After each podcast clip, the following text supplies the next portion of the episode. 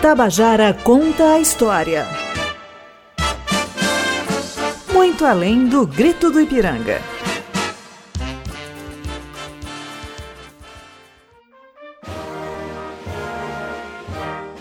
Em 1808, em fuga às tropas francesas que invadiram Portugal, a família real portuguesa transferia sua sede monárquica para o Brasil, um acontecimento que está diretamente ligado aos fatores posteriores que desaguaram na independência do Brasil. Deste fato, até o grito da independência, capítulos importantes na história foram construídos, como a Revolução de 1817, no bojo das contradições geradas pela presença da corte portuguesa no Brasil. Considerado como a resistência mais radical ao poder da coroa portuguesa, a articulação de diversos segmentos sociais entre as capitanias de Paraíba e Pernambuco, unidas por laços econômicos, sociais, familiares e religiosos, facilitaram a adesão à revolução. Na Paraíba, o movimento emergido a partir do interior, nas cidades de Itabaiana e Pilar, tornara a Paraíba como a segunda capitania onde a revolução ganhou maior alcance. Nesse episódio, vamos falar sobre os fatores que levaram à revolução, o papel desempenhado pela capitania da Paraíba neste evento, a conspiração formada entre as fronteiras, o estabelecimento do governo provisório, a repressão do governo e o fim da revolução com a execução e exposição severa de revolucionários executados em praça pública. Este é o segundo episódio de uma série que conta os fatos que vão muito além do grito do Ipiranga, um mergulho nos 200 anos da independência do Brasil. Este programa é um produto da Rádio Tabajara, emissora que integra a Empresa Paraibana de Comunicação, em parceria com a Universidade Federal da Paraíba e o Instituto Histórico e Geográfico da Paraíba. Eu sou Ângelo Emílio professor do Departamento de História da UFPB e doutor em História pela Universidade de São Paulo, USP. Para dar continuidade à abordagem especial sobre o bicentenário da independência, o tema de hoje é A Paraíba no contexto de um império em crise. Neste episódio, estamos recebendo Rosa Godoy e Flávio Brito. Flávio Ramalho de Brito é engenheiro historiador e membro do Honorável Instituto Histórico e Geográfico Paraibano. Rosa Godoy é professora aposentada do Departamento de História da UFPB, doutora em História pela Universidade de São Paulo e gentilmente está substituindo hoje a professora Serioja Mariano, que não pôde comparecer por motivos de saúde. De antemão, a professora Rosa Godoy já estava convidada para um episódio posterior, convite que continua mantido, e a gente agradece de antemão. Muito além do grito do Ipiranga, um mergulho sobre os 200 anos da independência do Brasil. Inicialmente, vamos marcar um ponto de partida em 11 de julho de 1817, na cidade antiga da Paraíba, quando a Câmara Municipal pagou R$ 4.600 a Vicente Rodrigues da Ressurreição e a Geraldo da Fonseca de ajuda de custo para a condução dos cabeças dos réus de alta traição. Igualmente a Pedro de Alcântara, por cartas de serviço, a Francisco Menezes Grangeiro, de ajuda de custo pelas diligências do Real Serviço. No mesmo dia, a Câmara pagou a quantia de R$ 24.500 das despesas do ferro que se fez para a tropa e a Tomás Luiz de Souza por dois ganchos de prego que ele fez. Perguntamos que pagamentos seriam esses? Quem seriam os tais réus de alta traição? Por que haviam sido presos? O que aconteceu com eles depois? Essa é uma parte da história que iremos contar nesse episódio e que dará margem a um dos mais importantes movimentos acontecidos entre as antigas províncias de Paraíba, Pernambuco e Rio Grande do Norte. E que dá nome, inclusive, a um importante logradouro da nossa cidade, a Praça 1817. Ao final desse episódio, saberemos o que aconteceu com os réus de alta traição. Para contar essa história, contamos gentilmente com a presença da professora Rosa Godoy e do engenheiro e historiador Flávio Brito. Quais teriam sido os fatores que levaram à eclosão desse movimento e que o tornaram algo tão importante e significativo, Flávio? Inicialmente eu queria cumprimentar os ouvintes da Tabajara e a emissora pela construção dessa série, que só é possível em uma empresa de radiofonia pública. Cumprimentar o professor Ângelo Emílio Pessoa, que é o responsável pela coordenação dessa série, que não seria possível se não fosse o esforço dele, e cumprimentar a grande professora Rosa Godoy, que além do mais, mesmo afastada da Paraíba, é uma das mais destacadas figuras do Instituto Histórico e Geográfico Paraibano. O nome dessa série, muito além do grito do Ipiranga, tem todo sentido. O 7 de setembro, o grito do Ipiranga, é um marco simbólico de um processo revolucionário que vinha se sucedendo já há algumas décadas. Começou em 1789 com a Inconfidência Mineira e prosseguiu com outras chamadas Inconfidências.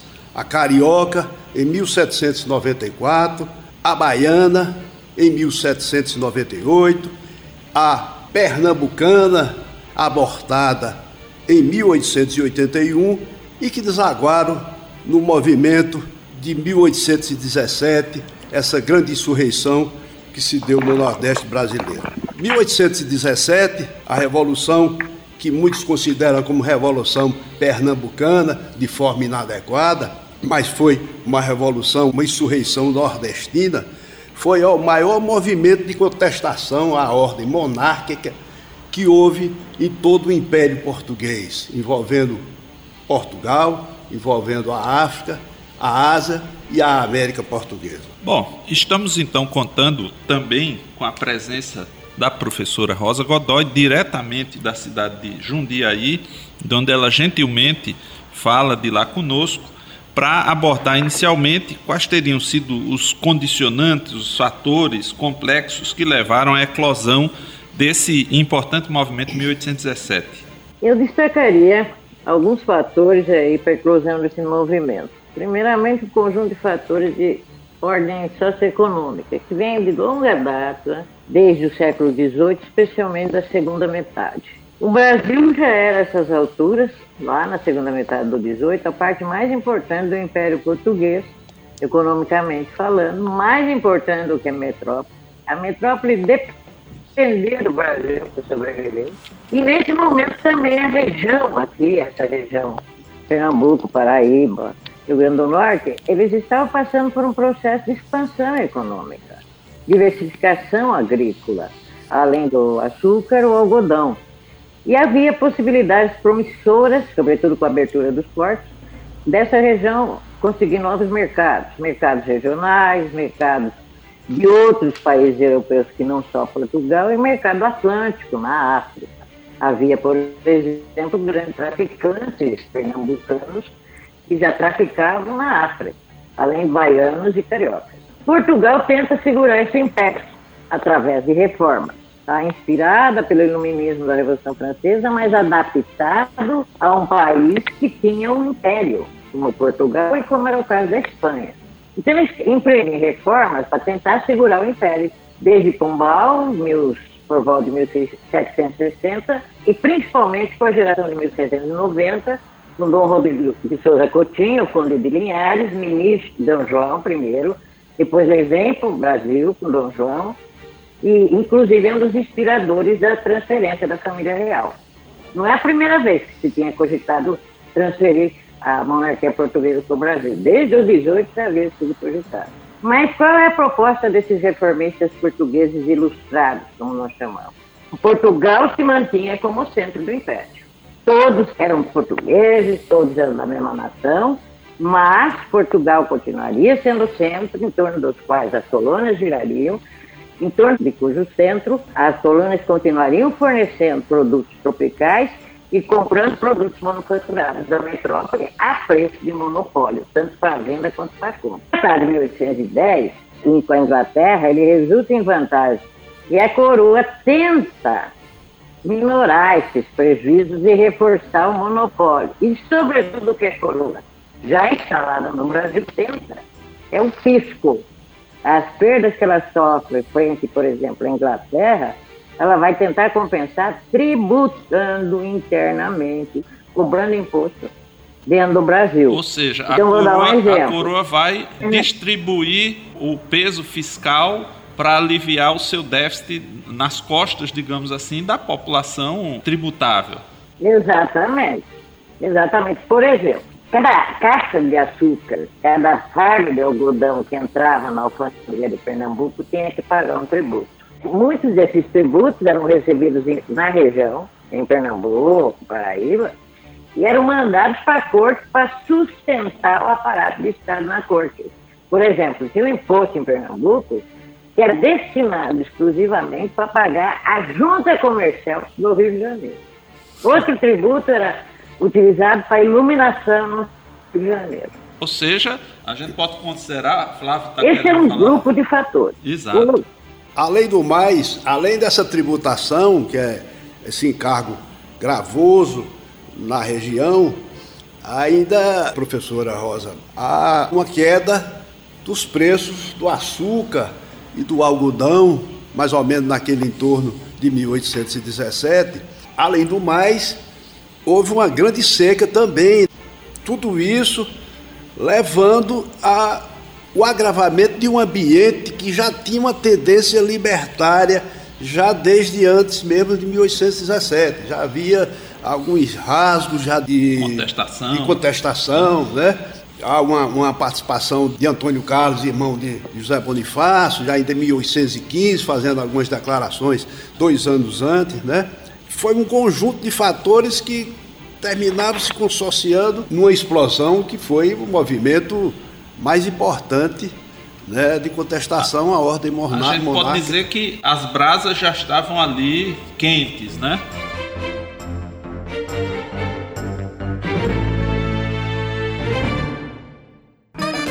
Estamos apresentando Tabajara Conta a História, muito além do grito do Ipiranga. Estamos transmitindo aqui o programa Muito Além do Grito do Ipiranga, um mergulho nos 200 anos de independência do Brasil.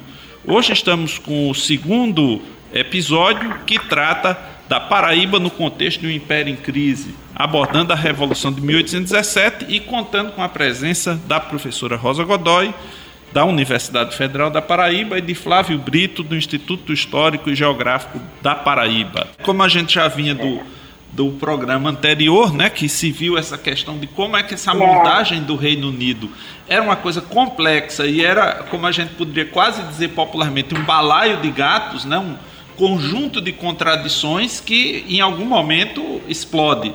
Concorda, Rosa? Concordo plenamente aí com as colocações do Flávio, entendeu? Uh, que realmente complementam.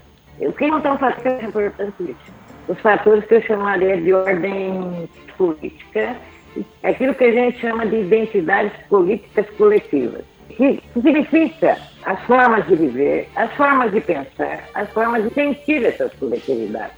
Essas coletividades que pensavam, elas tinham os modos de vida diferenciados regionalmente, e a partir desse espaço vivido, dessas vivências, elas pensavam, elas sentiam, queriam. E nessa situação de crise, pensando inclusive na, na ordem social que estava realmente tumultuada e que ordem social queriam, que futuro, na verdade, essas coletividades projetavam. E veja bem, de um lado, esses povos, os coloniais, se sentiam portugueses, e os portugueses faziam esse tipo de discurso e ação política no sentido de todo mundo ser uma nação portuguesa. Ao mesmo tempo, começa a se distinguir, não nos sentimos portugueses, somos portugueses, mas americanos. Sentiam-se, a partir da colonização, vai, vai tendo um processo que é longo, dos colonos começarem a mudar essa identidade e se pensar diferentes como colonos, mas colonizados e também se sentiam no espaço vivido. Pernambucanos, se sentiam paulistas, se sentiam, olha bem a terminologia política, baienses, não existia terminologia baiana.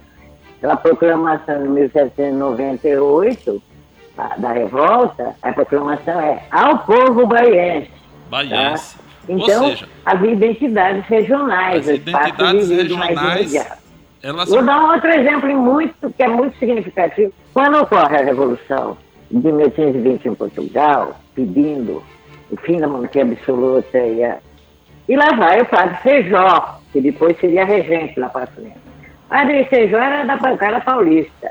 E ele chega lá e faz um discurso assim, ah, eu sou deputado por São Paulo, porque cada província por si só se representa. Ou seja, para vocês terem a ideia, para todo mundo entender que havia uma fragmentação, não havia essa identidade de brasileiro. É. O Brasil era um país, um grande território, politicamente subordinado a Portugal, tá? Mas não havia brasileiros. Exatamente. A professora Rosa se remete a uma importante frase de um viajante francês, Auguste de Saint-Hilaire, que estava no Brasil durante esses anos, né? E num dos seus escritos ele diz exatamente disso.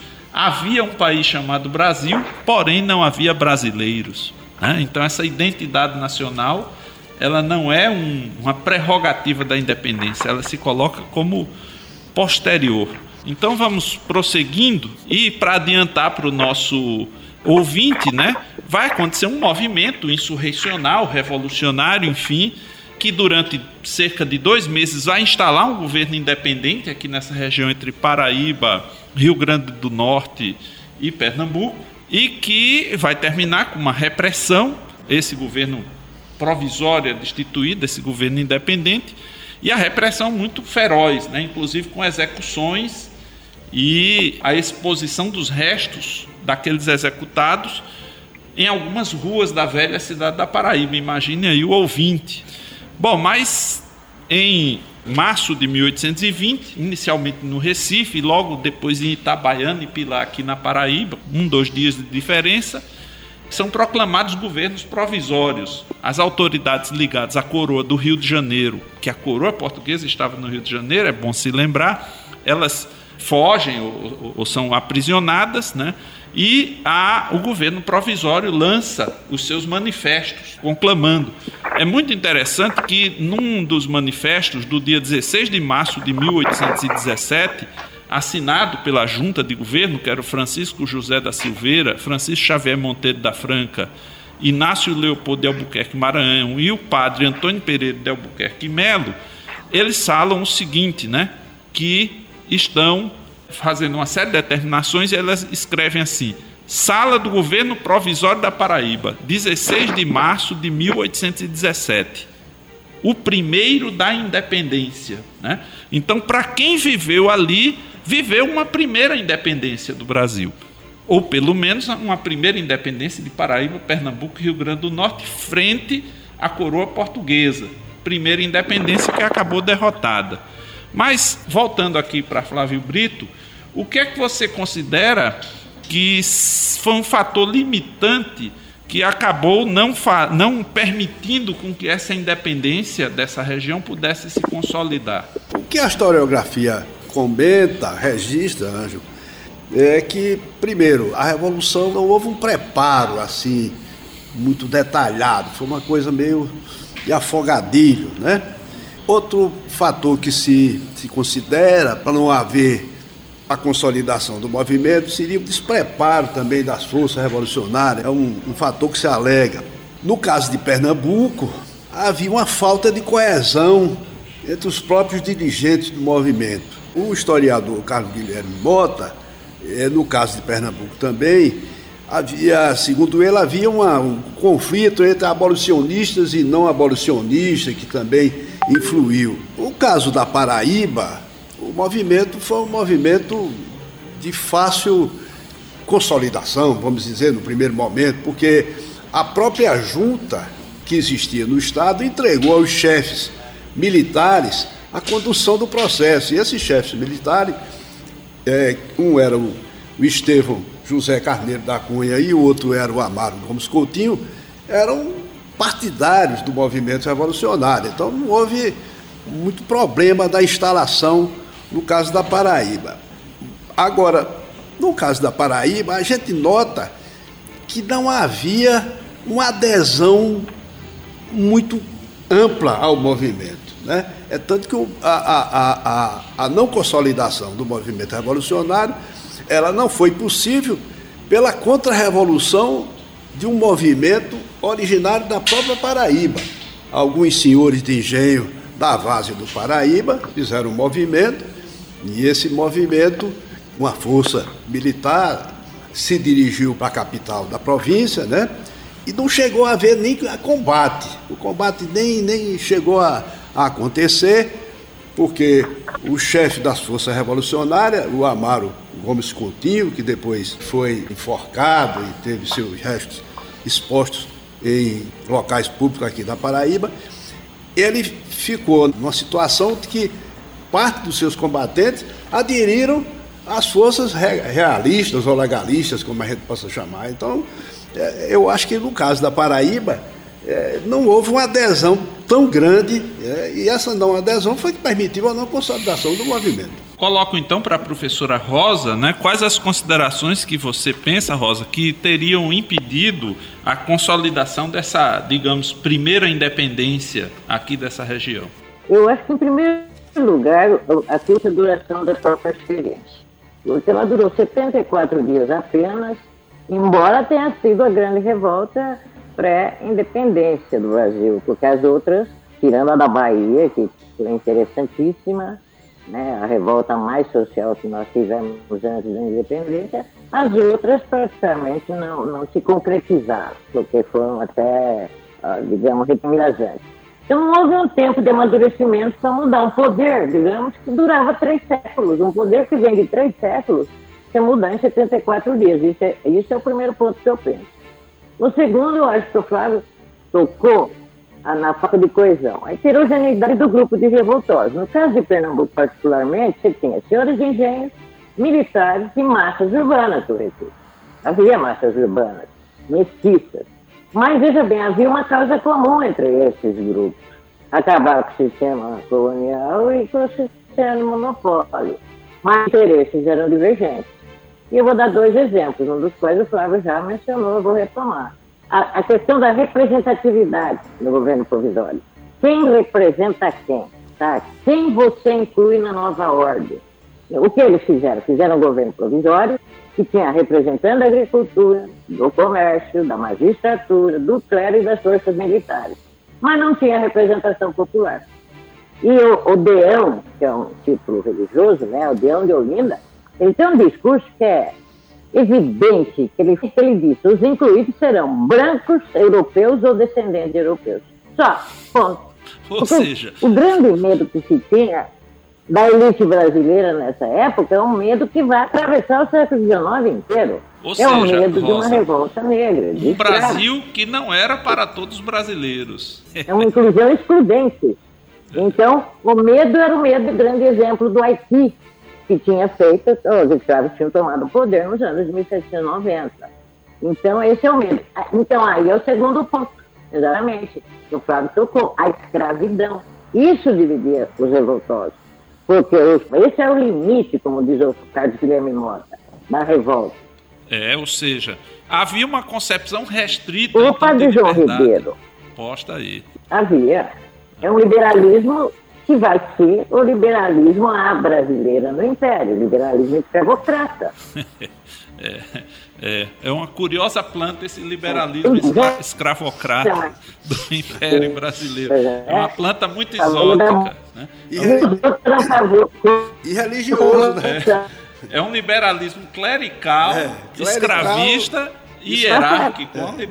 Para fazer a proclamação para o povo de Pernambuco, eles tiveram que fazer um acordo o acordo foi uma prometer, assinalar lá futuramente uma abolição lenta, gradual e progressiva. Foi isso que eles fizeram.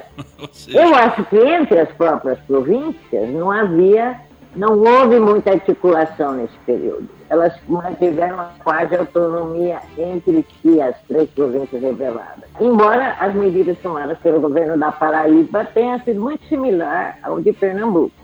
Para mim, esses são os fatores que impediram uh, uma consolidação. E, claro, uma tremenda repressão monarquista. É. Vieram tropas de Portugal, o, o Poder Recife foi bloqueado, e isso matou o movimento porque impediu a chegada de víveres para a sustentação do Recife. Tropas terrestres vieram da Bahia para Pernambuco, porque, na verdade, o governador da Bahia, o Conde dos Arcos, tomou a frente da repressão antes do governo do Rio de Janeiro, depois que o governo toma as providências. Então, houve uma tremenda repressão. Então, acho que somando tudo, isso explica a não consolidação.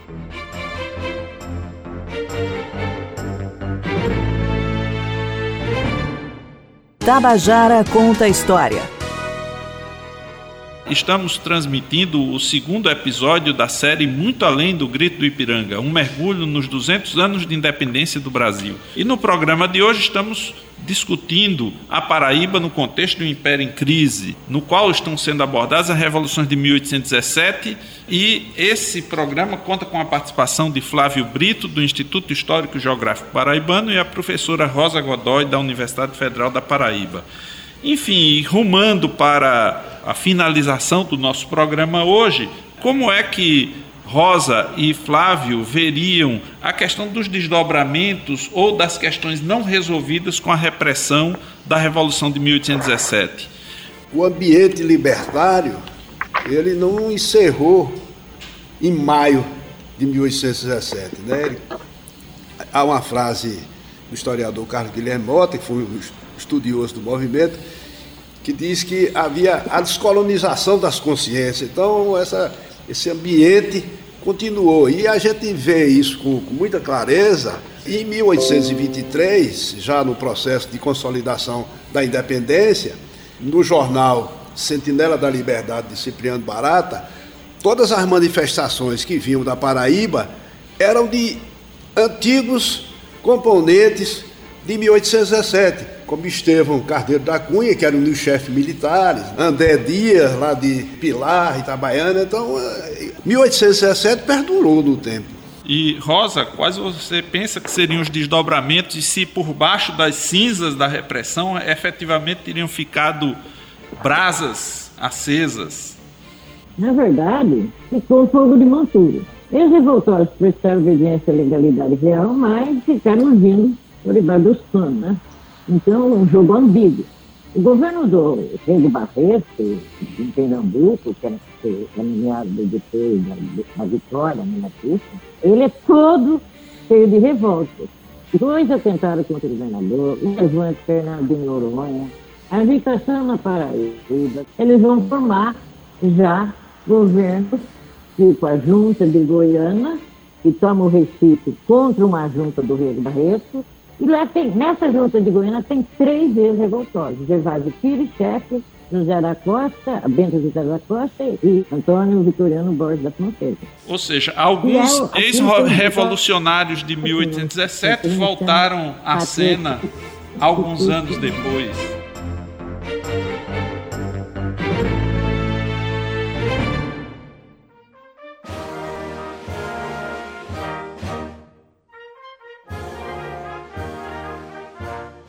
Conversando aqui com os nossos dois convidados, né, fica muito evidente que, como disse a professora Rosa Godoy, ficou aquele fogo de monturo, né, por baixo da cinza da repressão, aquela brasa que depois voltou nos anos subsequentes, né?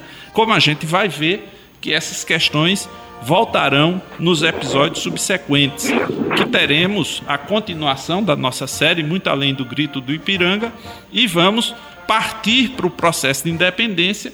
Então, convidamos a todas as pessoas para que estejam presentes no próximo episódio. Deixamos aqui nosso abraço, desejando uma ótima segunda-feira e uma grande semana para todas as pessoas.